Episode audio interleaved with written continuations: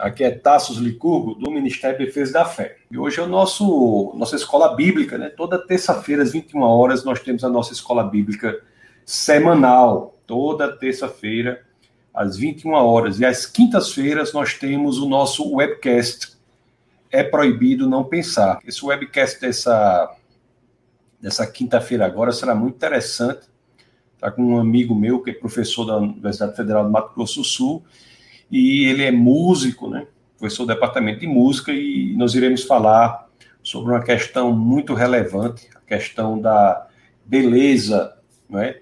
da alta cultura na música, nas artes de modo geral. Então agora é quinta-feira às 21 horas, você já é nosso convidado aí, como você já sabe, para participar do do webcast. É proibido não pensar. Então hoje é nossa escola bíblica terça-feira, né? Nós vamos dar, hoje nós vamos enfrentar uma questão muito relevante, questão muito importante, uma questão que decorre das aulas passadas que nós tivemos. Mas antes de nós entrarmos nessas questões, deixa eu ler já aqui os comentários, alguns comentários que nós já, já temos aqui. Nós temos aqui o Iago Costa, já está conectado aqui desde as 8h40, já está conectado aqui, ele faz aleluia. Aleluia, Iago, seja muito bem-vindo. Temos o Reginaldo, da paz do Senhor. Boa noite, Reginaldo, lá de Ourinho. Seja muito bem-vindo, Reginaldo, ao nosso nossa escola bíblica aqui. Temos o grande Orlando Licurgo, que é o meu, meu filho querido, que está aqui conectado conosco. Seja muito bem-vindo, Orlando. Estou lendo aqui no YouTube. Pessoal do Facebook também, tem, ou do Toda a Vida Confundo, que isso é transmitido pelo YouTube, pelo Facebook, pelo Instagram. Pessoal do Instagram também está conectado aqui. Seja muito bem-vindo. E se você quiser no Instagram, vai lá para o defesadafé.tv, bota no seu navegador que você vai para o YouTube, tá bom? Temos o, pastor Alexandre, está aqui também, da boa noite, seja muito bem-vindo. Pastor Alexandre, a Sueli, lá de BH, Belo Horizonte, a avó da nossa querida Larinha, aquela menina linda que faz a propaganda do, do deixa, deixa o like. Aí eu me lembro logo aqui para pedir vocês para deixarem o like aí no, no vídeo do YouTube para que mais e mais pessoas sejam atingidas. Nós temos aqui o Daniel Silva, da Graça e Paz, seja muito bem-vindo. Nosso querido Diego Saraiva. Diz, olá a todos, vamos subir o like para ajudar na divulgação da palavra de Deus. É isso aí. O Caio também está aqui, tá boa noite. Muito boa noite, Caio. Seja muito bem-vindo. A Elizabeth fala lá de Parnamirim, também tá boa noite. E a Maria Ângela diz assim, ó, boa noite, irmãos, a paz do Senhor apostos com o cafezinho, esperando mais uma aula abençoada, lá de BH, Minas Gerais. Muito bem-vinda. Temos a Gilmara, que está aqui também, nosso querido Serrano, bem-vindos, Gilmara aí, Serrano. A pastora Jéssica também está aqui, não é? E o Carlos Serrano, quando começaremos os profetas menores? Rapaz, eu, eu posso, a gente pode falar, estou pensando aqui, Serrano, depois dessa, nós estamos nas cartas, né? Vou até Apocalipse e depois pode ser que eu fale sobre os profetas menores depois que chegarmos a, e terminarmos Apocalipse, tá bom? Kardec está aqui. Hoje nós falamos sobre sua carta aos Romanos ainda. Kardec diz boa noite, graça e paz, acompanhando hoje do trabalho, mas dando uma pausa para aprender mais da nossa sagrada palavra. Amém, Kardec. Pastor Marcos Andrade, Defesa da Fé, está aqui. Muito boa noite, povo abençoado, graça e paz do Senhor. Muitas e muitas pessoas estão aqui conectadas. E também temos aqui no, no Instagram também. Sejam todos bem-vindos, vocês do, vocês do Instagram. Meus queridos, nós vimos nas aulas passadas aí, das mais recentes, que ainda estão disponíveis no defesadafé.tv, né? Você pode sempre acessar é, pelo canal de vídeos, ainda estão disponíveis lá. Nós vimos nas aulas passadas uma, uma informação muito relevante para nós, né? Nós vimos que o pecado, ele não é apenas uma escolha, ele exerce um poder. É um erro achar que o pecado é apenas uma escolha, porque o pecado exerce um poder, é um reino, não é? E da mesma forma é um erro achar que a graça é só o perdão. Não, a graça também é um reino. Aqueles que estão no reino da graça estão submetidos também a um poder. E é por isso que conseguimos vencer as tentações. É por isso que nós temos o arsenal que faz com que seja possível que nós enfrentemos as dificuldades, as vicissitudes, as intempéries os momentos difíceis porque passamos, todos nós passamos durante a vida. Porque quando estamos em Cristo, nós estamos, estamos submetidos a um reino de poder. E o reino da graça é muito superior ao reino do pecado. Agora, surge uma questão importante aqui que é colocada por Paulo, e daqui a pouco eu vou falar sobre essa questão, e ela será a questão central sobre a qual nós nos debruçaremos no nosso bate-papo de hoje.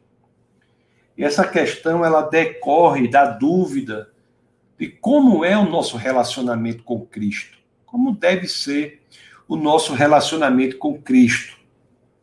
O, o problema é que muitos cristãos, de forma errada, acham que podem desenvolver um relacionamento com Cristo que é um tipo de relacionamento superficial, não é um relacionamento para sempre, não tem essa dimensão desse relacionamento. É como se fosse um relacionamento unicamente é, legalista, sem se debruçar sobre o aspecto da intimidade com Cristo, intimidade com Deus que é proposta para todo cristão. E uma verdade bíblica que precisa ser dita para que nós não nos enganemos e não sejamos avisados é de que Deus ele não ingressa em relacionamentos superficiais. Não, Deus não ingressa em relacionamentos superficiais. Os relacionamentos é de Deus são chamados de alianças. Deus é o que diz: Eu serei o seu Deus e vocês serão o meu povo. Isso não é nem de perto uma ideia de que podemos nos relacionar superficialmente com, com Deus, que podemos cultivar uma relação com Jesus Cristo que não seja uma relação profunda. Deus não se relaciona dessa forma. Agora, é decorrente do entendimento errado da graça que muitas pessoas acham que pode ter um relacionamento superficial com Deus também. É porque nós vimos que a graça é um poder, é um reino.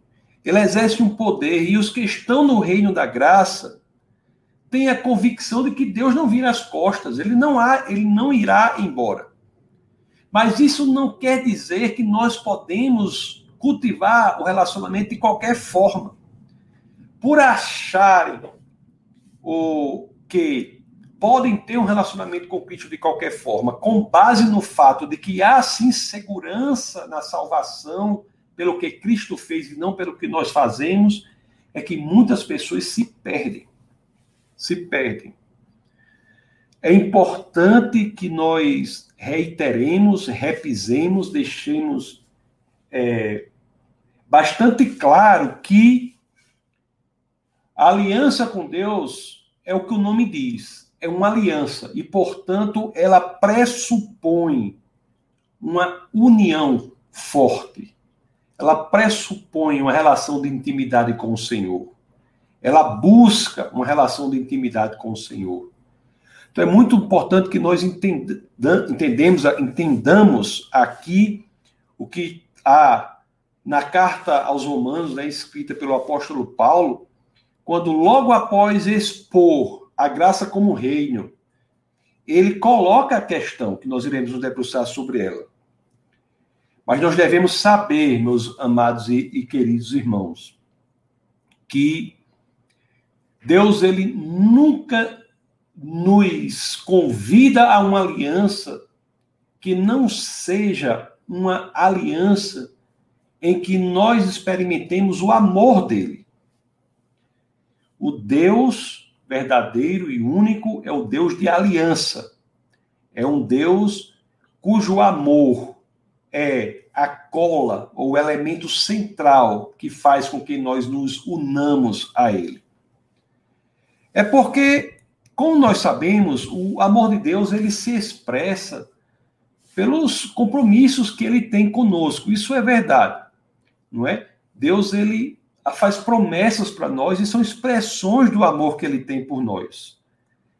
Mas você preste atenção que essa aliança de Deus conosco, que se expressa por compromissos, que se traduz por ser uma aliança, ela é representada nas escrituras pela figura do casamento. Casamento saudável, um casamento de crescimento. E isso nos diz muito, nos diz muito. Essa é a figura que é utilizada nas Escrituras para nos ensinar sobre como é a aliança de Deus com o seu povo. O casamento. E o casamento, conforme todos sabemos, o casamento saudável, conforme todos sabemos, ele não se restringe unicamente ao seu elemento de legalidade, não é um contrato legal apenas. Ele é uma união relacional, é um relacionamento. Não é só o contrato, mas é uma união íntima, uma união relacional. Não só promove uma segurança de um em relação ao outro, mas também promove um crescimento de afeição de um em relação ao outro. É por isso que Deus utiliza essa figura, porque Deus nos quer, na aliança que temos com Ele, que cresçamos nessa relação de amor com Deus. Ele quer que nós cresçamos nessa relação com Deus, e é que é, conforme nós vimos, uma relação de amor. O, assim como um casamento saudável não é apenas realizado numa segurança, numa segurança de que um não deixará o outro, mas também é realizado no crescimento de uma relação de um com o outro, de uma convivência de um com o outro. A relação da pessoa com Deus se dá exatamente da mesma forma. Então, nós aprendemos nas Escrituras muitas coisas sobre essa relação com Deus. E tanto do ponto de vista da segurança, como, de, como do ponto de vista do crescimento da relação. Nós temos visto aqui nas aulas bíblicas, né, nas, nas nossas, é, na escola bíblica semanal, todas as terças-feiras, nós temos visto muito sobre a segurança da relação com Deus. Nós temos visto que nós somos justificados pelo sangue de Cristo, que em grande medida nós podemos estar seguros que nós estamos salvos do julgamento de Deus no último dia. Por quê? Porque pelo sangue de Cristo nós somos salvos desse julgamento. Nós temos visto que a graça é um reino, o reino da graça. Nós vimos que isso nos dá grande segurança, porque nós não estamos submetidos apenas a uma posição de Deus que nos perdoa, mas sim nós estamos submetidos a um reino que tem poder para que vençamos os desafios aqui na terra. Isso nos dá segurança. A graça é um reino e por estarmos no reino da graça, se entregamos a nossa vida a Jesus, nós podemos usufruir do poder decorrente deste reino. Mas Assim que entendemos isso, é natural que uma pergunta imediatamente surja. Quando nós entendemos que vivemos na no reino da graça, existe uma pergunta que surge. E uma pergunta central que surge, e é sobre essa pergunta que nós iremos conversar hoje. Essa pergunta ela é decorrente da carta aos Romanos, né, que é a carta que ainda estamos estudando na nossa escola bíblica no capítulo 6, no verso 1. Então, abram as escrituras em Romanos, capítulo 6, verso 1. Deixa eu botar aqui, Romanos 6, 1. Então, se você, assim puder, abra as escrituras no capítulo 6 de Romanos, no verso 1. Vamos, vamos, vamos ver a pergunta que Paulo faz no capítulo 6, que é posterior ao capítulo 5, no qual Paulo nos explica que a graça é um reino. Não só que o pecado é um reino e tem uma consequência, esse reino, que é exercer um poder para um fim específico, que é a morte, mas também que a graça é um reino e tem um poder específico muito maior do que o pecado e uma consequência específica que é a vida eterna. Então há dois reinos, ele explica isso. Mas ele entende que quando sabemos que quando entregamos nossa vida, nós estamos no reino da graça, surge uma pergunta. E Paulo coloca essa pergunta. E que nós não podemos fugir dessa pergunta, que está lá em Romanos 6,1. Deixa eu compartilhar com vocês aqui. É, deixa eu compartilhar com vocês aqui Romanos 6,1. Nas escrituras dizem assim. Olha o que as escrituras dizem. Romanos 6,1, as escrituras dizem assim, ó. Já que, vamos dizer assim, já que estamos submetidos ao reino da graça. Aí tem essa pergunta. Que diremos então? Continuaremos pecando para que a graça aumente? Se eu estou submetido a um reino, que é o reino da graça, faz sentido essa pergunta. Então quer dizer que eu posso pecar à vontade? Não há problema? Continuaremos pecando para que a graça aumente? Se Jesus fez uma aliança comigo, e é pelo poder decorrente desse reino que é conquistado pelo derramamento do sangue de Cristo na cruz. Se o que é conquistado para mim não tem a ver comigo, eu apenas aceito, abro meu coração para o Senhor e aceito ingressar no reino da graça. Isso quer dizer que eu posso usufruir desse poder e continuar pecando para que a graça aumente? Será que nós, cristãos, por estarmos no reino da graça, é para que continuemos pecando? Será que sim?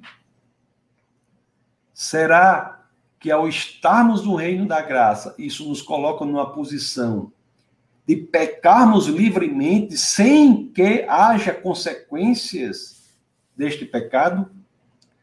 Essa pergunta, meus queridos, é essencial, é muito importante hoje. Ela é contrária a um ensinamento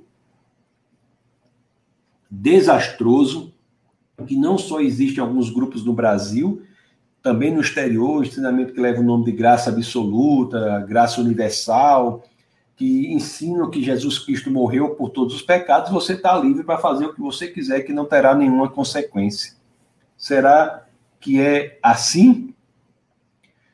Essa é uma pergunta que deve ser feita, conforme eu disse, não é? É uma pergunta que deve ser feita. E é uma pergunta que decorre do ensinamento de Romanos 5 uma pergunta relevante, um, uma pergunta importante. Aliás, se você entende o ensinamento de Romanos 5, é natural que você chegue a essa pergunta de Romanos 6.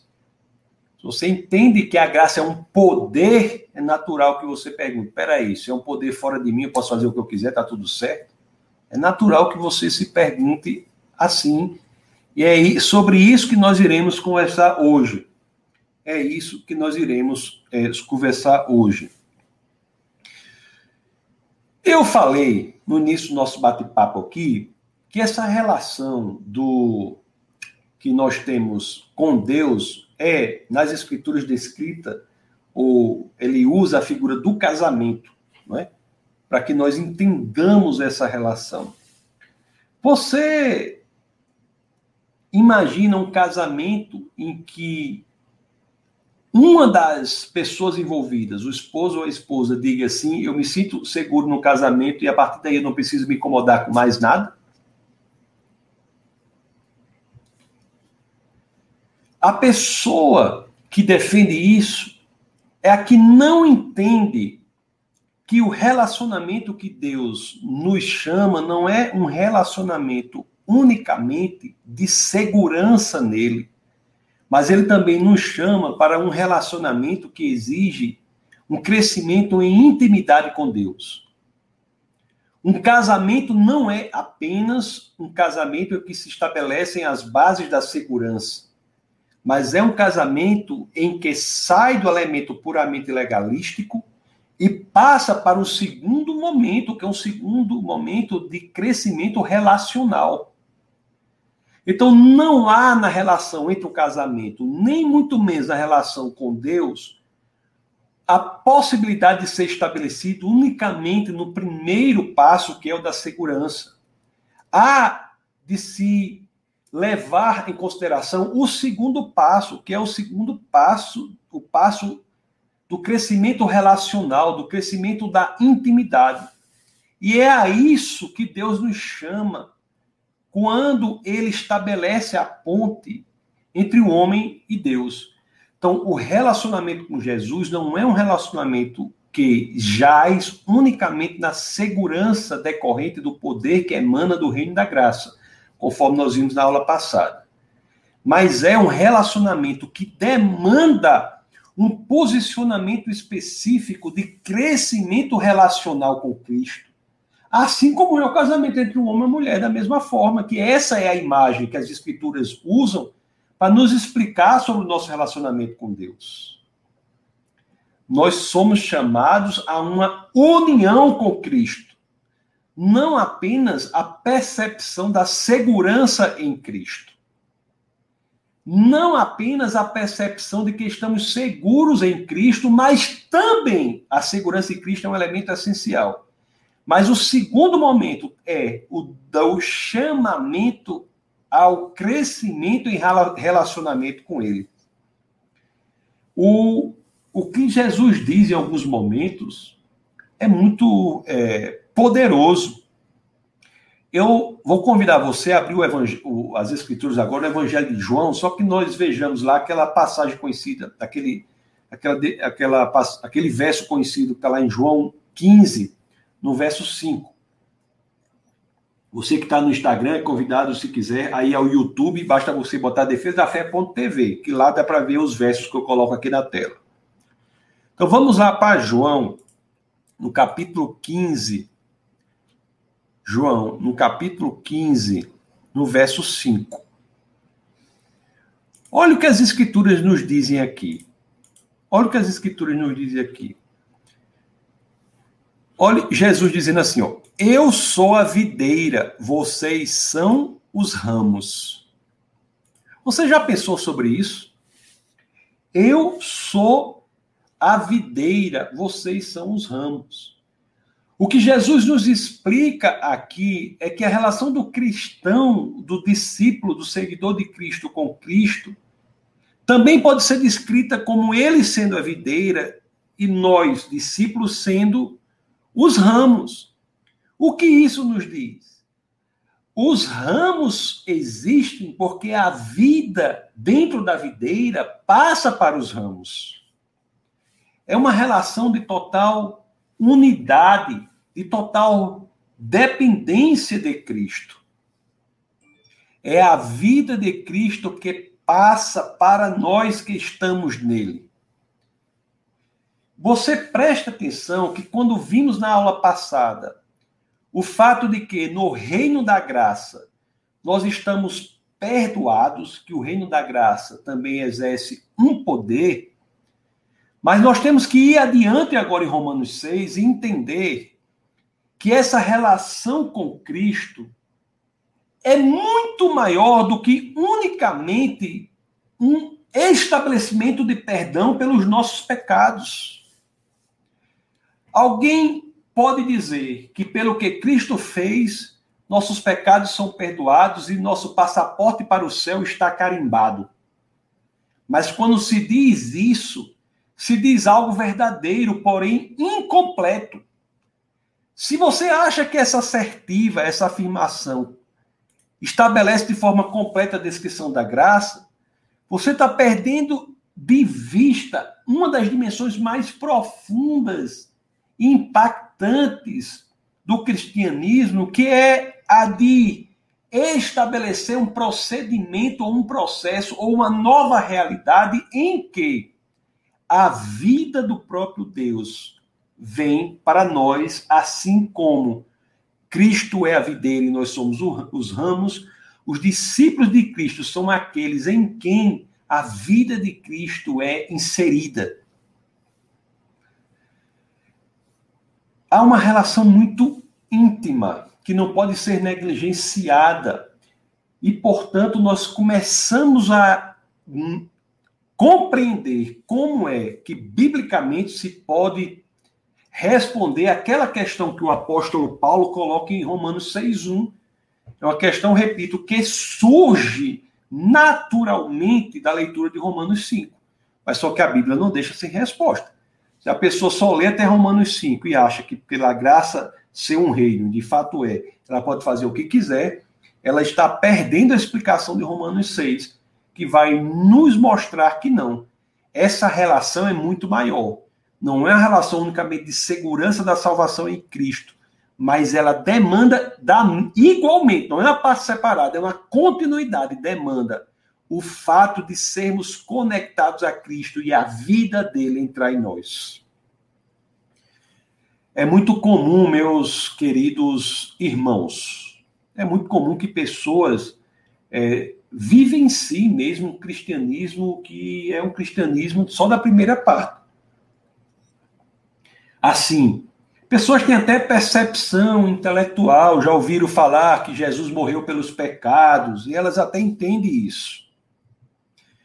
Ouviram falar que, pelo que Jesus fez, a ficha criminal dos pecados dela foi apagada, foi rasgada. E é verdade isso.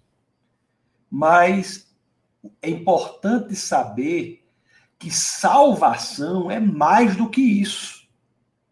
Salvação não é apenas, como muitos erroneamente pensam, um processo em que os pecados não são mais computados em nossa conta e mas sim na de Cristo. E nós temos acesso ao céu. Não é, não é isso não. Cristo não morreu unicamente para isso. E aqueles que pensam que Cristo morreu unicamente para isso têm um entendimento míope do que é a salvação. Salvação nos garante entrada para o céu.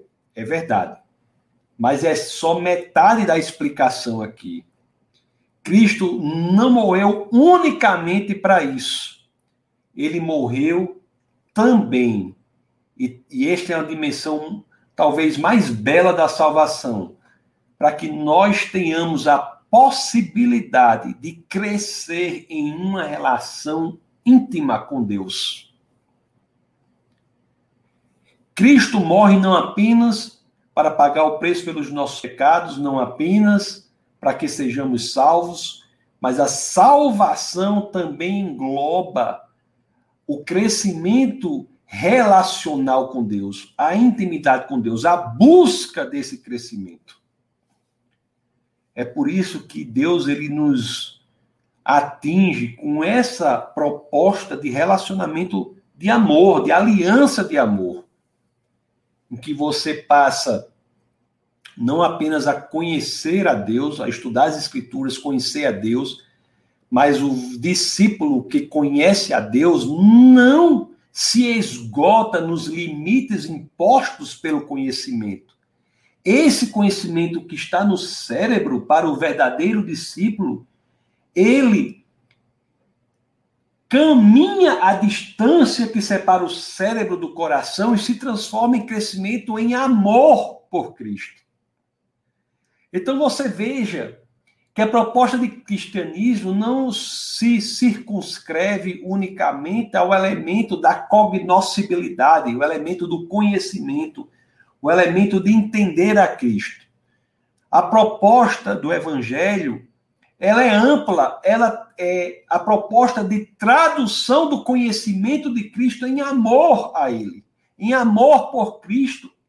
E depois, este amor se traduz em serviço a Cristo. É amplo, é amplo. É tão amplo que tudo é resumido na expressão de estarmos em Cristo. O que é? O apóstolo Paulo diz assim: os que estão em Cristo. Os que estão em Cristo são aqueles que o conhecem, esse conhecimento desemboca em amor por Cristo e esse amor desemboca em serviço por Cristo. Olha, nós lemos aqui Romanos 6, né? 6, 1. Vamos ler o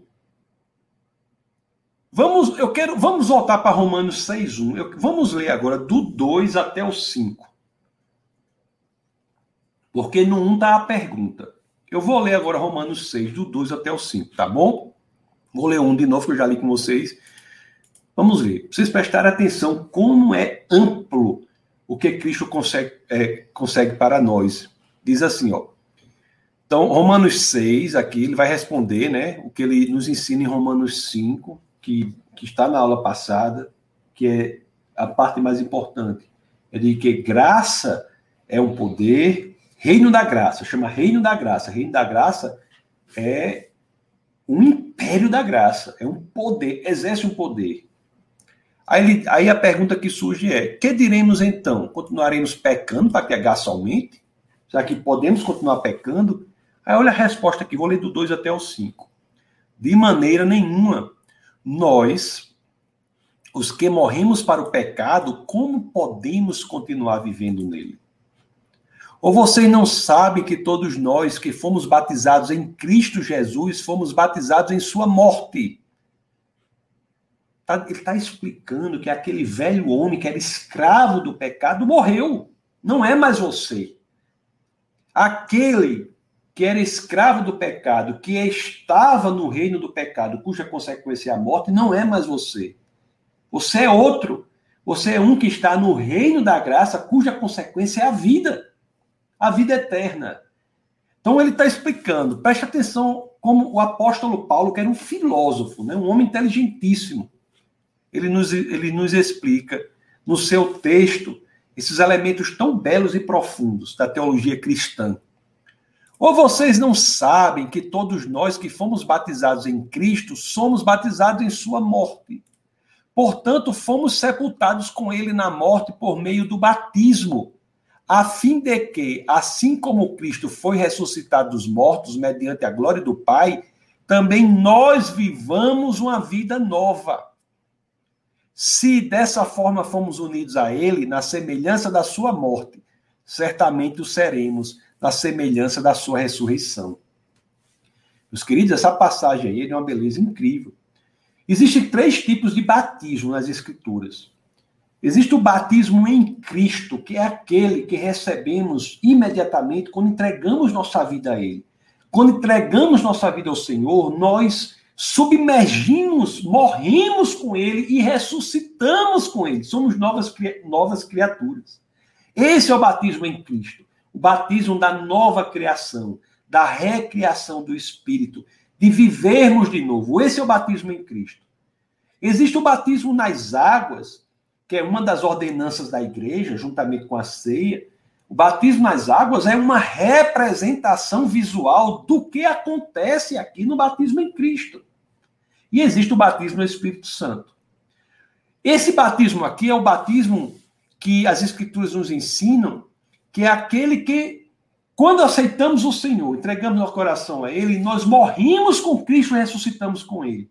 O batismo nas águas, que é uma representação visual, uma proclamação pública do que aconteceu em nosso espírito, visualmente explica ao mundo o que já aconteceu em nosso espírito. O batismo nas águas não salva ninguém. O que salva é o batismo em Cristo, que está aqui. O batismo nas águas é uma representação visual do que acontece aqui no batismo em Cristo. E você veja a representação visual belíssima do batismo nas águas, que ao imergir, a pessoa morre. E ao emergir, ela ressuscita. É a representação visual do que está aqui. O batismo nas águas é Romanos 6, 1 a 5, visualmente. Mas o que as escrituras estão nos dizendo é o quê? Que nós somos batizados em Cristo, imersos em Cristo, ao aceitarmos o Senhor. Quando nós vamos a Ele em fé, amados irmãos, quando entregamos nossa vida a Ele em fé, o Espírito de Deus, que é o Espírito de Cristo, o Espírito Santo de Deus, ele nos conecta por meio de um tubo, entre aspas, que é a fé, aos benefícios que são decorrentes do que Cristo fez na cruz. O que Cristo fez na cruz passa a ser nosso quando entregamos nossa vida a Ele. Por quê? Porque ao entregar nossa vida ao Senhor, nós morrimos com Cristo e ressuscitamos com Ele. É muito forte isso, né? É muito forte isso, Porque nós passamos a entender cada vez mais que há uma dimensão relacional central do discipulado de Cristo. Existe uma dimensão de vida em Cristo que exige um comportamento específico, um, um, um que exige um modo de ser específico, exige uma, uma nova criatura. Não é que a pessoa nunca peque mais, não estou dizendo isso, não é que a pessoa não erre, não é que a pessoa não seja tentada, não estou dizendo nada disso. Eu estou dizendo que é que aqueles que entregam a vida a Cristo não se sentem confortáveis com o pecado, são de outra natureza, são diferentes. Portanto, não há de se falar em pessoa confortável com o pecado e que tenha nascido de novo. É possível que pessoas que tenham nascido de novo pequem, errem, sigam caminhos errados, mas imediatamente sentem aquilo, aquilo ruim dentro delas, aquele mal dentro delas, aquele, a, a, aquela sensação de incompatibilidade com a nova natureza delas e tentam consertar. Isso é possível, mas não é possível que haja conforto no pecado com quem é nascido de novo, porque as Escrituras nos explicam aqui claramente que com Cristo somos sepultados e com Ele somos ressuscitados e somos novas criaturas. Esse termo em Cristo é um termo muito forte. Nos remete até à arca de Noé, não é? os que estão na arca estão a salvos do julgamento, né? assim como os que estão em Cristo. E isso, isso o apóstolo Paulo, ele usa isso, essa terminologia em Cristo. É que quando entregamos a vida a ele, Deus vem habitar em nós e nós passamos a estar nele. É uma relação de extrema intimidade. Ele não só cita aqui em Romanos, né, aqui como vai lá no capítulo 8, no comecinho, ele fala do em Cristo, na sua primeira e segunda carta aos Coríntios, ela, ele usa a terminologia em Cristo, porque isso é muito profundo. É, em outras palavras, para ficar bastante claro, para que eu não seja mal entendido, tem gente que acha que, que é, tem religiões radicais, o cristianismo é radicalíssima não existe algo mais radical do que o cristianismo. Por quê? Porque o que o cristianismo diz nas suas escrituras, o que nós aprendemos com base na Bíblia é o quê? É que pela morte de Cristo, ao entregarmos nossa vida a Ele, o velho eu, o velho você, não mais existem, morrem, desaparecem. Há uma nova criatura formada uma criatura que é constituída com o espírito recriado, conectado a Deus. Então, a realidade metafísica, a realidade profunda. Quem é o discípulo de Cristo verdadeiro? É aquele que é nova criatura. Literalmente. O espírito é realmente recriado. Isso não é metafórico. É, é literalmente recriado. É nova criatura, nasceu de novo.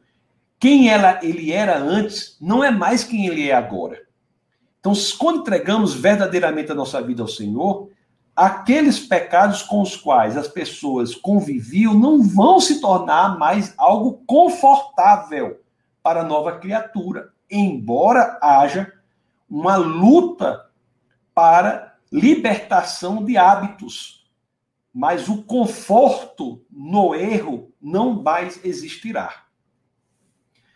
O 6, 8, né, o capítulo 6, verso 8 da carta aos Romanos, é um resumo do que vimos. Olha o que diz aqui o 6, 8. Diz assim, ó. Ora, se morremos com Cristo, cremos que também com Ele viveremos se morremos com Cristo, a, o outro lado da moeda é que, porque ele ressuscitou, com ele também ressuscitamos. Amados irmãos, nós não tenhamos uma visão, portanto, míope do que é feito para nós, do que nos é proposto. Porque aqui, quando nós vemos em Romanos 6,8, que diz que também com ele viveremos, o apóstolo Paulo ele nos explica que há aí uma unidade com Cristo, não só na morte, mas também na ressurreição, e isso não pode ser negligenciado. Isso é, isso é o que traz para nós a viabilidade intelectual do nosso entendimento de que o poder do reino da graça tenha ação imediata em nossa vida aqui na terra. O, a conexão que é estabelecida com Deus nos dá no nosso espírito uma nova pessoa, uma nova criação conectada com o poder de Deus. E isso não pode ser negligenciado para que nós possamos aqui defender que é possível ser salvos sem que tenhamos a dimensão da gravidade de ingressarmos numa vida de conforto no pecado.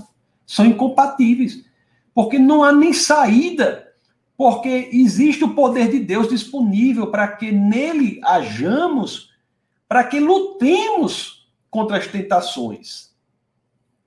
Não pela nossa própria força, mas pelo poder de Deus que é disponível no império, no reino da, reino da graça. O, se entendemos isso, é que, que nos colocamos numa posição correta neste mundo. Porque muitos cristãos eles não estão numa posição correta nesse mundo. Ele, eles vivem amedrontados, vivem com medo, vivem como se não pudessem usufruir do poder do reino da graça para combate às tentações, para combate ao mal, para combate ao pecado. Não é o que as escrituras nos dizem. Não é o que as escrituras nos dizem. O, o que as escrituras nos dizem é o contrário. O que as escrituras nos dizem é que quando entregamos nossa vida ao Senhor, poder do amor de Deus passa a viver em nós.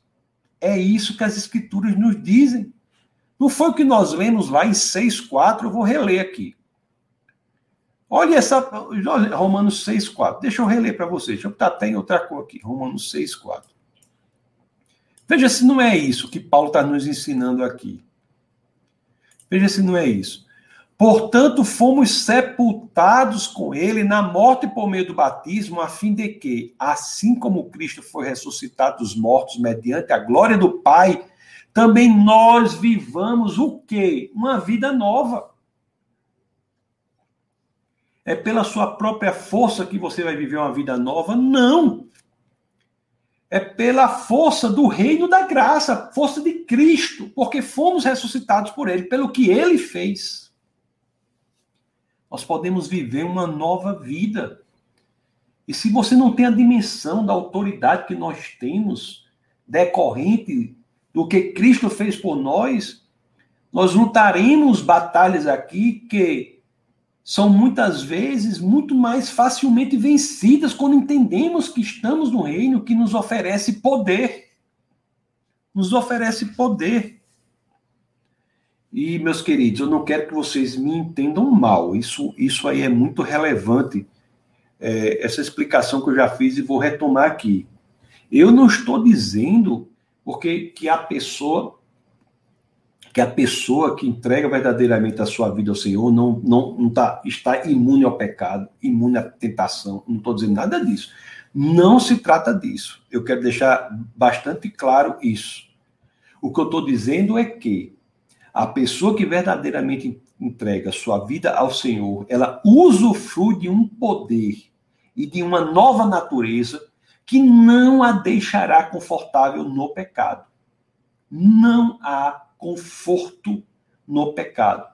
Aquele que não está em Cristo tem uma vida pecaminosa que ele acha tudo ok, tudo tranquilo. Os que estão em Cristo não, embora possam, dependendo da situação de cada um, lutar por anos contra hábitos pecaminosos. Mas ele não se sentirá confortável naquela situação e deverá saber que essa luta não se dá por ele sozinho, mas existe o poder de Deus disponível para que as tentações sejam vencidas. Muita gente chega, né, e diz: "Pastor, eu não consigo. Eu não consigo". O que, que eu digo? Eu sei, isso está correto, você não consegue. Não é você. É Cristo.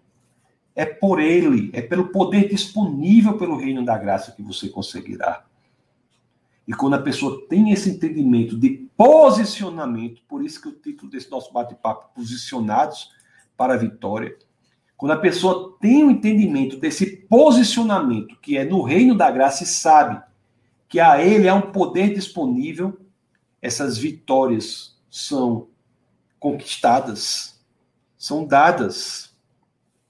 Espero que vocês tenham entendido isso. Existem vários entenda, várias explicações, vários ensinos no Novo Testamento sobre essa nova realidade. É uma nova realidade. Essa nova criação gera uma nova realidade.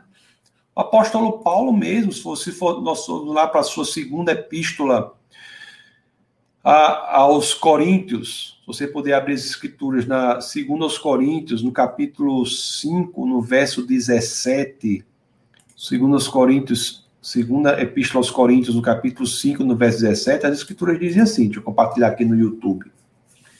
Assim, ó, portanto, se alguém está em Cristo, é nova criação. Se alguém está em Cristo, é nova criação. Que, qual é a decorrência disso? As coisas antigas já passaram, eis que surgiram coisas novas.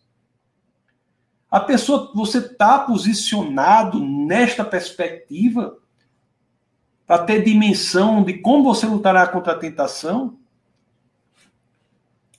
A carta aos Colossenses, se você puder abrir aí, a carta aos Colossenses.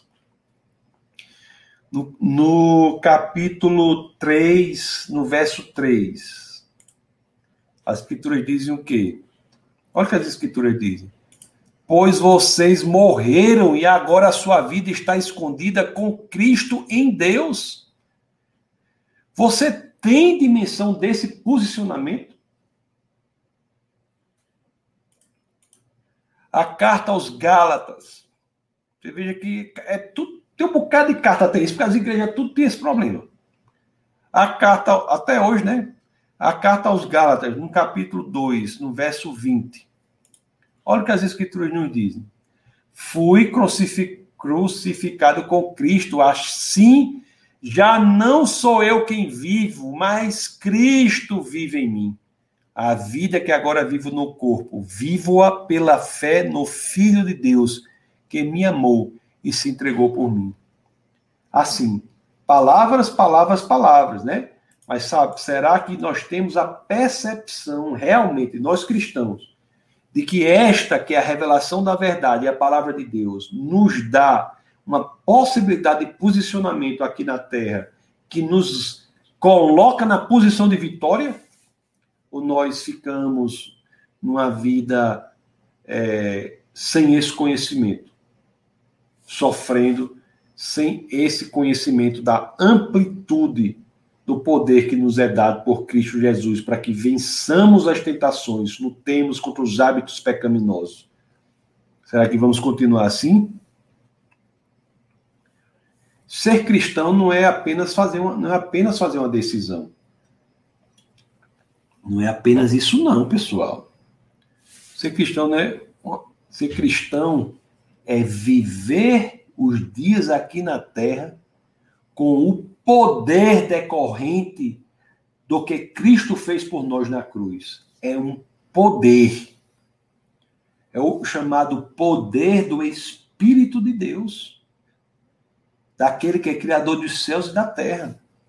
Será que temos dimensão disso? Pois é, meus queridos. É,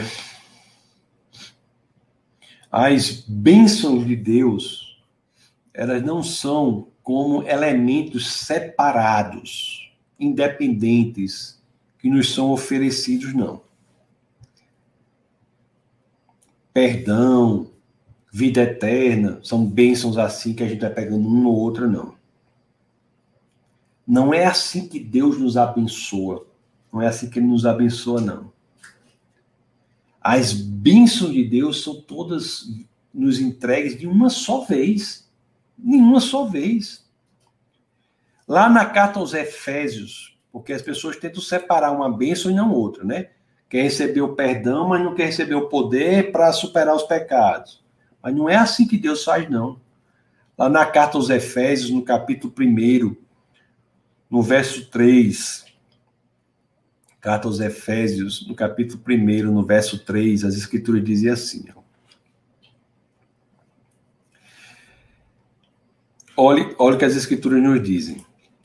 Bendito seja Deus e Pai de nosso Senhor Jesus Cristo, que nos abençoou com todas as bênçãos espirituais nas regiões celestiais em Cristo.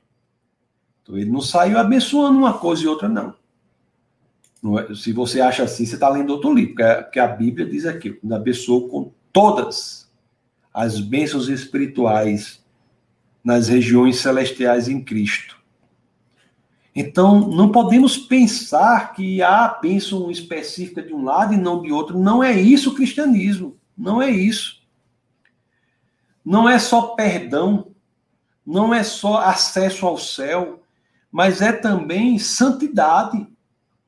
É uma bênção que nos é dada por Cristo. E há o um meio para que atinjamos este fim específico a vitória sobre o pecado é uma bênção que é dada juntamente com tudo que Cristo conquistou por nós. São bênçãos que nós não podemos separar do próprio Cristo. Não há aquele que tenha uma bênção e não outra que foi separada. E aqui repito: a luta contra o pecado não é que você não vá pecar. Eu deixo bem claro isso que você não se sentirá confortável no pecado. Na, no Sermão das Bem-aventuranças, Cristo diz: Bem-aventurado, não, ele não diz, são os justos, não, ele diz, são os que têm sede e fome de justiça. São aqueles que, quando erram, se, se sentem mal. Bem-aventurados são esses que têm sede e fome de justiça. Então, aqui nós temos as Escrituras nos ensinando que as bênçãos são todas dadas como um pacote. Esse pacote se chama o próprio Cristo. É em Cristo que temos tudo isso. Em Cristo que temos tudo isso. Estando nele, em Cristo, é que temos acesso a todas as bênçãos de que fala a carta aos Efésios 1:3. É estando em Cristo que todas as bênçãos são. Vou repisar pisar novamente sobre isso para deixar bastante claro. Está aqui, ó. Todas as bênçãos. É estando em Cristo que temos acesso a todas as bênçãos. E nós não podemos negligenciar esta informação que nos coloca em um posicionamento específico, que é um posicionamento para a vitória. Não pelo que fazemos, mas pelo que Cristo fez em nós, podemos vencer as tentações. Amados irmãos, Todo, tudo que temos vem em Cristo, em Cristo Jesus. E passamos a ter isso, mas temos que nos posicionar também nisso. O, nós vimos que nós vive, somos criados, somos novas criaturas em Cristo, e quando temos a dimensão disso, é que nós entendemos que podemos viver uma vida vitoriosa. O, os hábitos é, pecaminosos às vezes são difíceis de superar, mas é possível superá-los.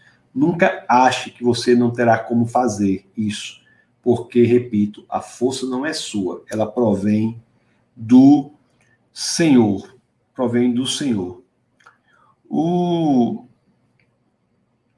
eu, eu falei aqui, né, e estou resumindo, que ah, o discipulado de Cristo ela, ele nos traz essas duas dimensões. A primeira dimensão é uma dimensão legalística, que pelo que Cristo fez, ele cancelou os nossos pecados, ele pagou o nosso débito. nós conseguimos o acesso ao céu, né? Isso é a dimensão legalística. É, ele pagou aquilo que era devido. Mas existe a dimensão relacional do que Cristo fez. E você não pode querer só a dimensão legalística sem relacional, assim como no casamento saudável não existe só a dimensão legalística sem a dimensão relacional. A dimensão relacional de Cristo é a que você é chamado a uma nova vida, a ser uma nova criatura. Você é chamado a viver esta experiência de outra forma. E tanto a dimensão legalística do que Cristo fez por nós, quanto a dimensão relacional do que Cristo fez por nós, são ambas de forma indissociável encontradas em Cristo Jesus. É por isso que, ainda aqui no capítulo 6, né, isso no capítulo 5 fica claro, mas ainda aqui no capítulo 6 da, daquele que, da, do nosso do texto base principal de hoje, que é Romanos 6, no, no capítulo 6 é, de Romanos, nós temos a, a informação mais libertadora que podemos ter para a nossa vida, quando entendemos que a relação legalística e a relação a dimensão legalística, a dimensão relacional vêm juntas em Cristo Jesus quando entregamos a vida a ele. É por isso que é tranquilo para nós lermos e afirmarmos com convicção que as escrituras nos ensinam em Romanos 6:14 pois o pecado não os dominará. Por quê? Porque vocês não estão debaixo da lei, mas debaixo da graça. Debaixo da graça. O pecado não nos domina. Você veja que não está falando, veja que você, ele não está falando da relação legalística de que os débitos pelos pecados foram pagos. Essa é a relação legalística. Ele, é, é, é a dimensão legalística de que os débitos pelos pecados foram pagos. É, esta é a dimensão legalística. Mas ele está falando da dimensão relacional. Do relacionamento com Cristo, nós estamos em outra relação, na relação em um outro reino, no reino da graça. E neste novo reino, o pecado não nos dominará. Então não há pessoa que esteja no novo reino que seja dominada pelo pecado, embora possa pecar mas não é escravo do pecado, porque quando peca, sente imediatamente dentro de si aquilo informando, Ei, isso não é a sua natureza, lute contra isso. E a pessoa às vezes pode dizer, eu queria me livrar desse hábito pecaminoso, mas não consigo. Aí as escrituras ensinam, não é por você, não é pela sua força, é pela força que está disponível no império da graça, que é muito maior do que o império do pecado. O poder disponível pelo império da graça, no qual está aquele que entregou a vida ao Senhor, é infinitamente maior do que o poder decorrente do império do pecado. O império do pecado que leva à morte é uma, um lugar que existe a bandeira de propriedade plantada. Mas quando nós tiramos essa bandeira, ao entregar nossa vida a Cristo, a bandeira de propriedade é levada, é tirada e é fincada no novo território, que é o do Império da Graça. E no Império da Graça há um poder disponível para que não sejamos escravos mais do pecado embora muitos tenham que lutar contra o hábito pecaminoso, mas não lutam só, lutam com o poder decorrente deste império, que é trazido para você pelo próprio Espírito de Deus que passa a habitar em você. Não só passamos a estar em Cristo, mas Cristo passa a estar em nós. Posicione-se. Posicione-se, se você é cristão. Se você não é, entregue sua vida ao Senhor. Posicione-se. Posicione-se. E veja o que as Escrituras nos ensinam. O que as Escrituras nos ensinam. Não é sentimento. tem isso também. Pessoas dizem, eu não me sinto no novo império. O que tem a ver seu sentimento? É o que as escrituras nos dizem. Você está sob o domínio de um novo império. O regime anterior não tem mais poder sobre você. Você está no novo reino. Tenha convicção disso. Você está em um novo reino. Posicione-se em Cristo. Saiba onde você está. E nesse posicionamento, no conhecimento que nós temos de que estamos em Cristo, aí nós passamos a crescer mais e mais em intimidade com Ele. Passamos a aproveitar esta caminhada, às vezes nos tornando espectadores de nossa própria vida, quando passamos a glorificar a Deus pela ação que Ele faz em nossa própria caminhada. Nós não queremos mais ser senhores do nosso destino. Nós entregamos a Cristo e ficamos vendo, olha o que o Senhor está fazendo. Olha o que Deus está fazendo. O que que Deus quer que eu faça?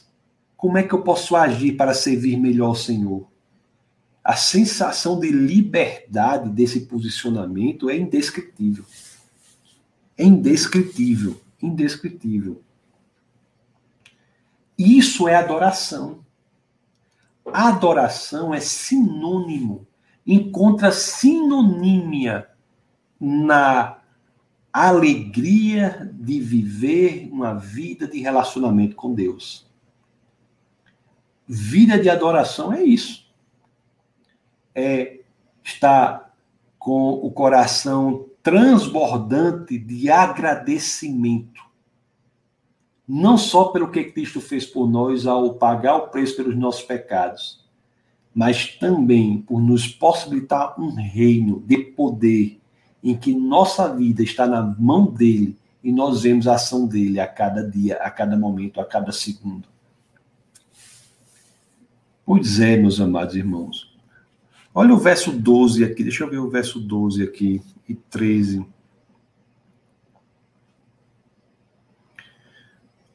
Pessoas que lutam contra o pecado, tem, olha só que é o Romanos 6, né, que é Romanos 6, 12, é o que diz aqui. Portanto, não permitam que o pecado continue dominando os seus corpos mortais, fazendo que vocês obedeçam aos seus desejos. Não ofereçam os membros do corpo de vocês ao pecado como instrumentos de injustiça. Antes, ofereçam-se a Deus como quem voltou da morte para a vida e ofereçam seus membros do corpo de vocês e ofereçam os membros do corpo de vocês a ele como instrumentos de justiça. Se você está em Cristo, viva como quem voltou da morte para a vida. Se você está em Cristo, viva como quem voltou da morte para a vida. O que quer dizer? Posicione-se neste novo reino, que é o reino da graça, que é o reino, quem está nesse reino é o reino de quem saiu da morte para a vida. Porque a consequência do reino do pecado é a morte e a consequência do reino da graça é a vida. Posicione-se, é o que as escrituras estão dizendo em Romanos 6, solucionando essa questão importante que está em Romanos 6:1, que é decorrente de Romanos 5, Posicione. Se posicione. Não há sugestão aqui nenhuma de que não haverá tentação. As escrituras não dizem que não haverá tentação. As escrituras não dizem que não haverá poder da, da tentação. Não, não diz, não diz nada disso. Mas o que as escrituras dizem é que se você antes estava posicionado em um lugar que o levaria à derrota agora. Posicione-se onde você deve estar, que é em um lugar que lhe garanta a vitória. Muitas batalhas são feitas porque você não se posiciona onde você deve estar. Não se posiciona. Você acha que é você mesmo. Não é isso que as escrituras dizem, não. Você tem nova identidade, você é nova criatura. O que é nova criatura? É uma abertura de novas possibilidades. O que adianta ser nova criatura se são as mesmas possibilidades? Isso não é nova criatura. Você lê nova criatura e fica pensando que isso é o quê? Uma poesia? Começa poesia de. Nova criatura uma realidade metafísica, uma realidade ontológica, uma realidade de mutação do seu ser. O seu ser é alterado. Você se torna nova pessoa. E isso gera novas possibilidades que você não tinha antes. Nem aquele antes não existe mais. Posicione-se.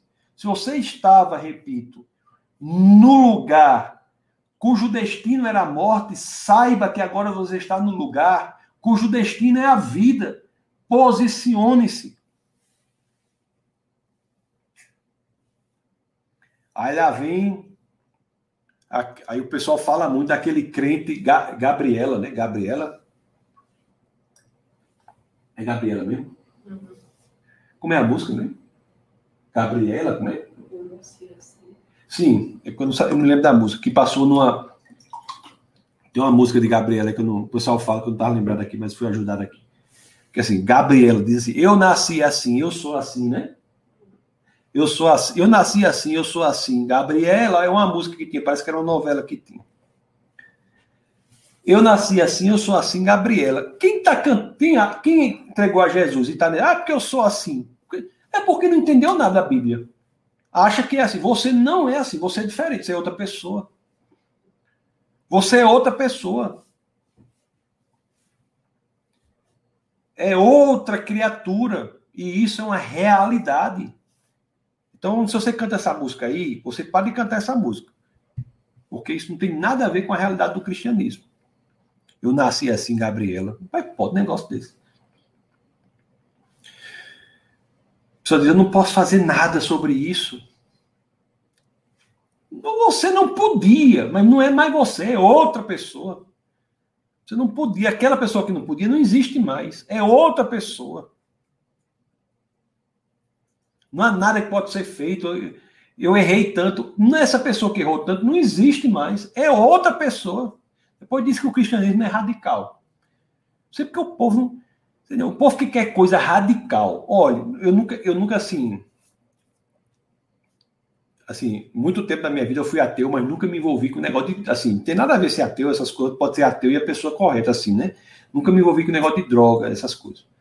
Mas eu imagino que a pessoa que se envolveu com droga, tem aquelas alucinações, não chega nem de perto na doidice que é o cristianismo. Na vida, coisa profunda e radical que é o cristianismo. Olha o radicalismo do cristianismo. Ele diz, mais do que qualquer coisa que você, qualquer coisa que você possa imaginar, o cristianismo é tão radical porque está dizendo assim: você é outra pessoa. Aí a pessoa, aí, aí tem gente que está disposta a acreditar na maior doidice da face da terra e na palavra de Deus que transforma a realidade, salva casamentos, tira traumas, restaura relacionamentos, restaura vida, cura. As pessoas não ficam querem acreditar.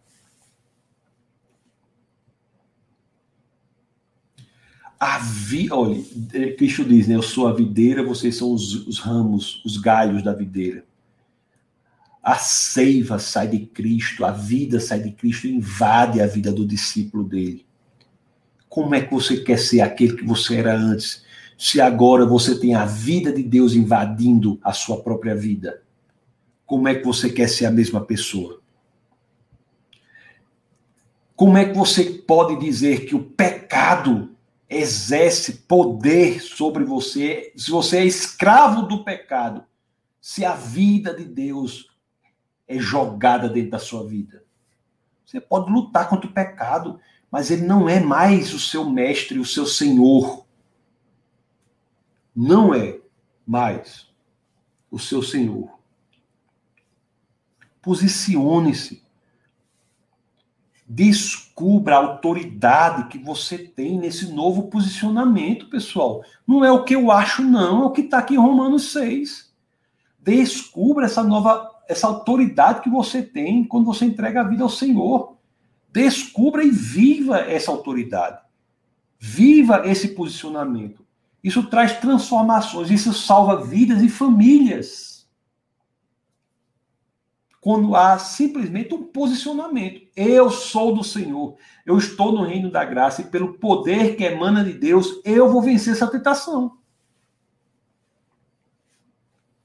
Agora, se você não se posiciona, se você não se posiciona, se você deixa o reino do pecado ser o seu senhor, aí você está você tá, você tá de um rei querendo entrar em outro.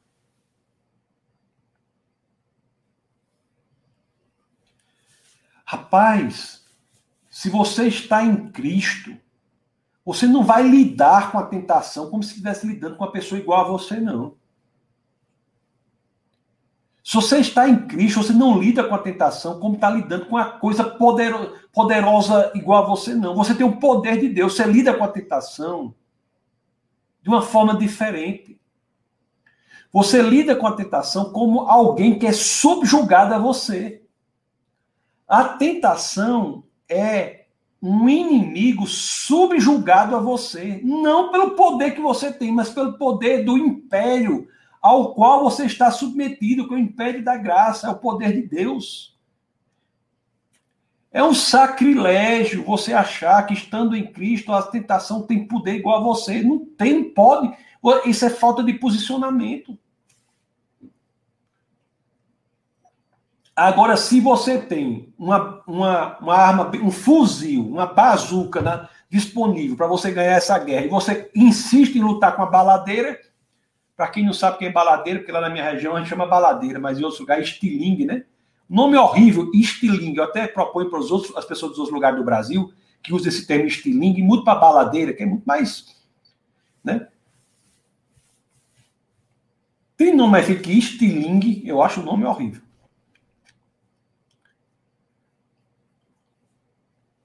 Então, saiba o que está disposto. A batalha começa a ser vencida contra a tentação quando nós entendemos o posicionamento que temos no reino da graça, que nós entendemos que o que Cristo fez por nós não tem a dimensão unicamente legalista de pagar os preços pelos nossos pecados, mas tem a dimensão belíssima relacional que faz com que cresçamos em amor por ele, que faz com que tudo o que conhecemos de Cristo seja traduzido, desça do cérebro ao coração e se transforme em amor por Ele. Porque é um relacionamento que cresce. Nós entendemos que estamos posicionados num lugar de vitória e não de derrota. Então não andemos por aí cabisbaixos, murmurando. Andemos por aí como quem tem a genuína autoridade, que é a autoridade do Senhor, para vencer tentações para vencer pecados, para lutar contra a injustiça. Então tá claro agora o ensinamento de Paulo sobre isso, pessoal. São 10 e 15, eu vou ler algumas perguntas agora. Vou tomar uma água aqui logo.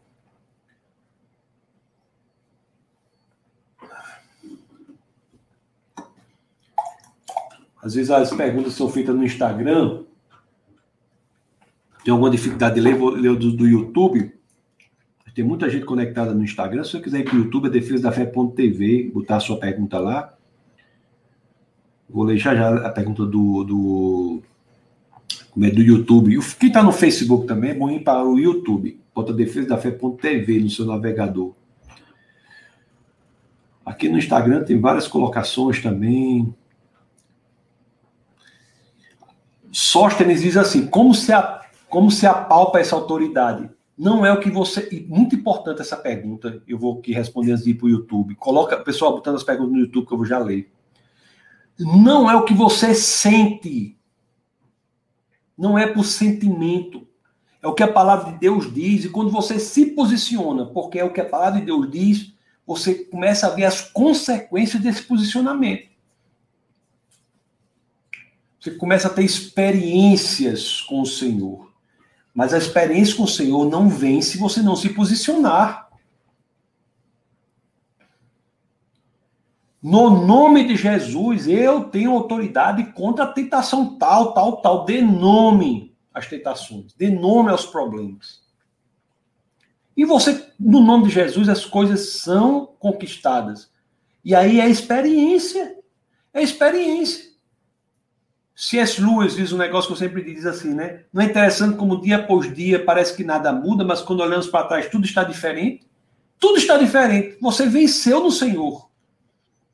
Agora, se você não se posicionar, aí nada pode ser feito, meu querido, porque depende de você. Aí você está querendo demais também. Se posicione. Se posicione. Aí, aí, aí você passa a ter experiência com Deus. Você sabe que você não está sozinho. Você sabe que as escrituras são reais. Você sabe tudo sendo transformado, tudo mudando. Você vê o poder decorrente de Deus para que passemos esta breve fase aqui na vida. Se tem uma coisa que essa virose está mostrando, que a morte é algo que, que está aí.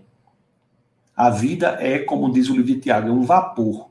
E se você vai viver esse pedacinho bem pequenininho aqui, sem refletir Cristo, sem se posicionar, sem saber para que você está aqui, é uma experiência horrível, certamente.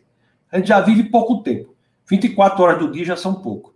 Os, os 80, 90, 30 da vida aí já é coisa pouca. E a gente vai viver sem posicionamento? Aí, pelo amor de Deus, aí vai fazer o quê? Vai ficar, balan... vai ficar igual um cachorro vira-lá no, no sertão, balançando o rabo no mormaço, esperando o tempo passar? Por falta de posicionamento. Então é isso, posicionamento. Bom, pessoal, que está no Instagram aí, vai lá para o YouTube, começar a ler as coisas do YouTube aqui, que são 10 e 18. Lararara. Deixa eu ver aqui. Nós temos. Deixa eu ler aqui.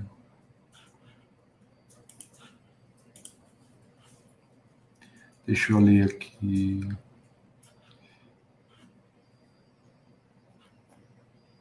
Luana da boa noite, acho que eu li, Luana Pompeu, graça e paz a todos que acompanham o estudo de hoje. Seja muito bem-vinda. Olha quem está aqui, o grande João Francelino e sua família amada e querida. Muito bem-vindo, João. Nosso querido Serrano diz assim, ó, se nos tornamos nova criatura, tudo se faz novo e temos que mergulhar nesse estilo de vida, cada vez mais procurando refletir a vida de Cristo em nós. Amém, meu querido Serrano. Sim, estarei, estarei, se, se assim aprover ao Senhor, estarei nesse final de semana, estarei em Natal estarei em Natal, lá, presencialmente lá na Igreja Defesa da Fé, lá em Natal, no, nossos queridos de Natal. Simone dá boa noite, graça e paz, boa noite. Daniel diz amém. Daniel diz, é verdadeiro, é verdade, Serrano, é isso aí.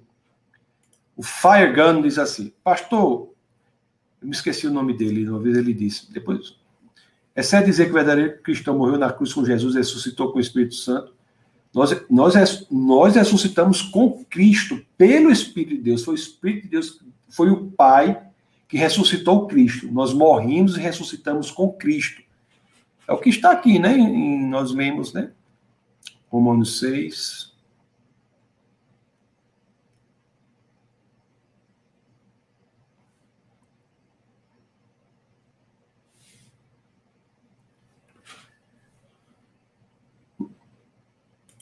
Luana dá aleluias. Daniel diz: Imagina a reação de Nicodemos. Pois é, quando Jesus fala sobre nascer de novo. Pois é. Exatamente isso daí. Você imagine. O povo, o povo acha que cristianismo, cristianismo é muito emocionante, é cheio, de, é cheio de novas possibilidades. E as pessoas optam por viver, às vezes, um cristianismo que é cristianismo esvaído, de poder. Não, pessoal, o, crist, o, crist, o cristianismo um o cristianismo genuíno, é um cristianismo de poder. Não se esqueçam disso. É de poder, não é de sofrimento, não, para você ficar sofrendo, não. É um cristianismo de poder, para que você possa, de fato, refletir Cristo. Poder para quê? Para refletir Cristo no mundo ocupado pelo inimigo. Nós somos como um exército em território ocupado. Se esse exército não tiver o poder decorrente do novo reino, ele será imediatamente destruído. Por que, que o cristianismo sobrevive a qualquer perseguição, a qualquer ataque, a tudo? Porque o reino é de poder. Poder para quê? Para refletir Cristo no mundo perverso, injusto, refletir Cristo, para que mais e mais pessoas possam ser iluminadas pelo reflexo de Cristo. É como a lua. Nós não somos o sol que tem luz própria, nós somos a lua que reflete a luz do sol, que é Cristo. Serrano diz: verdades incontestáveis. Rose diz: é um presente de Deus. Glória a Deus por essa bênção, Serrano. Glória a Deus. Poder da graça é maior do que o império do pecado. Isso aí. O império da graça é maior do que o império do pecado. Muito maior do que o império do pecado. Basta que nós nos posicionemos. Serrano diz que Deus maravilhoso, aleluia, diz. Simone diz: está chegando aqui o final, 10 e 23. Deixa eu ler as últimas aqui. Verdade, cada vez mais o conhecimento das Escrituras nos leva a esse amor por Ele. Aleluia. Amém. Temos que. Aí, interessante aqui, Daniel, quando eu era criança, falava como criança, né? Agora que sou adulto, falo como. O, o... Nós temos que buscar um cristianismo profundo, cristianismo substancial. Não um cristianismo que seja um cristianismo superficial, de, de, de unicamente nós acharmos que não há algo a ser feito. cristianismo em que buscamos o conhecimento de Cristo e a tradução desse conhecimento em crescimento de amor por Ele. É isso aí.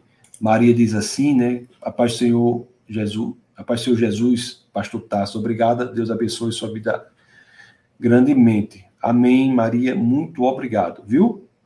Serrano diz, ó, você vivencia as benesses dessa nova vida, irei estar com vocês aqui em Natal, se Deus quiser, pastor. Sim, claro, Serrano, estarei em Natal nesse final de é, semana, tá bom? Estarei aí domingo na igreja, se Deus quiser. Isso seria o reinar em vida exato, Serrano. Reinar em vida é isso. Essa pergunta é muito importante. Reinar em, você acha, você acha que reinar em vida é o quê? É a pessoa é a pessoa andar com, com, com um relógio, não sei de quantos, quantos mil reais, uma bolsa de 30 mil reais. A pessoa andar com 30 mil reais. A pessoa andar com 30 mil reais está reinando em vida porque está andando com uma bolsa de 30 mil reais. O que, é que isso tem a ver com reinar em vida? Me diga aí. Reinar em vida é posicionar-se no império da graça e saber que há poder para vencer a tentação e para refletir Cristo no mundo conquistado pelo inimigo. Isso é reinar em vida. É entender que o que Cristo fez nos traz um relacionamento. Um relacionamento que dá a possibilidade de posicionamento para a vitória. Se antes, Serrano, nós estávamos em um ambiente, em um reino, cuja consequência é a morte, agora em Cristo somos transportados para um novo reino que nos possibilita um poder e para que consigamos lutar, refletir Cristo e a consequência desse novo reino não é mais a morte, mas sim a vida eterna. Isso é reinar em vida. Ok, amados irmãos. Aleluia, aleluia, aleluia, aleluia. Grande Serrano, nosso querido pentecostal Serrano. Amados irmãos, se, não, se vocês não são inscritos no Defesa da Fé, inscrevam-se no canal Defesa da Fé.tv. O Instagram é arroba Defesa da Fé, você pode se inscrever lá. Tem o meu Instagram também, se você quiser, tassos.licurgo Licurgo com Y, né? E sim, aí tem, se vocês quiserem contribuir financeiramente para o Defesa da Fé, todos os valores são é, destinados à manutenção e expansão do ministério, né? Estamos agora expandindo aqui, começando aqui a igreja em Brasília. Tem, é, existe o campus em Natal, o campus online, e agora temos o campus em Brasília. Então aí você pode é, fazer pelo pix@defesadafé.org. É o pix lá que é o e-mail pix@defesadafé.org. É muito importante a contribuição. Busque no Senhor para que você possa fazer parte deste movimento, porque os recursos financeiros são importantes para essas expansões. Quinta-feira agora, nós teremos o nosso é, webcast, quinta-feira agora. Deixa eu ver aqui, deixa eu ver aqui para vocês, para me permita aí só mais um minuto aqui, tá bom? Deixa eu ver aqui o webcast, eu acho que webcast, webcast. É, tá aqui, pronto. Deixa eu, deixa eu, deixa eu olha, só aqui como vai ser. Nosso webcast vai ser esse aqui nessa quinta-feira aqui. Nosso webcast na quinta-feira vai ser esse aqui, ó. Cristianismo, beleza e arte. Cristianismo, beleza e arte. Então você é convidado, tá bom? A participar. Aliás, o, a programação já está no, no YouTube, defesadafé.tv. Você pode se inscrever lá e já marcar lá para você ser avisado. Tá bom? Tá aí o pix.defesadafé.org para que você possa fazer sua contribuição. Quinta-feira, 21 horas, encontro vocês. Se Deus quiser, estaremos lá. E no final de semana, estarei em Natal, tá bom? E, e domingo, 18 horas, culto é, em Natal, pregarei sobre a, série sobre o Evangelho de João, que será, será transmitido né, para o campus online também no defesadafé.tv. Você pode acompanhar, tá? TH diz aqui uma coisa importante só para terminar. Abraço dos amigos e irmãos de Maceió. Rapaz, o curso de apologética online sai quando, pastor? Tá saindo. Tá saindo. houve um avanço importante agora, tá bom? Tem um curso lá gratuito, introdutório, né? Bem simples. Nós estamos fazendo um curso agora que vai, vai sair, tá bom? É isso, meu querido. Deus abençoe vocês, um forte abraço e que é, vocês nunca se esqueçam que aqui no Defesa da Fé é proibido não pensar. Fique na graça do Senhor e até a próxima.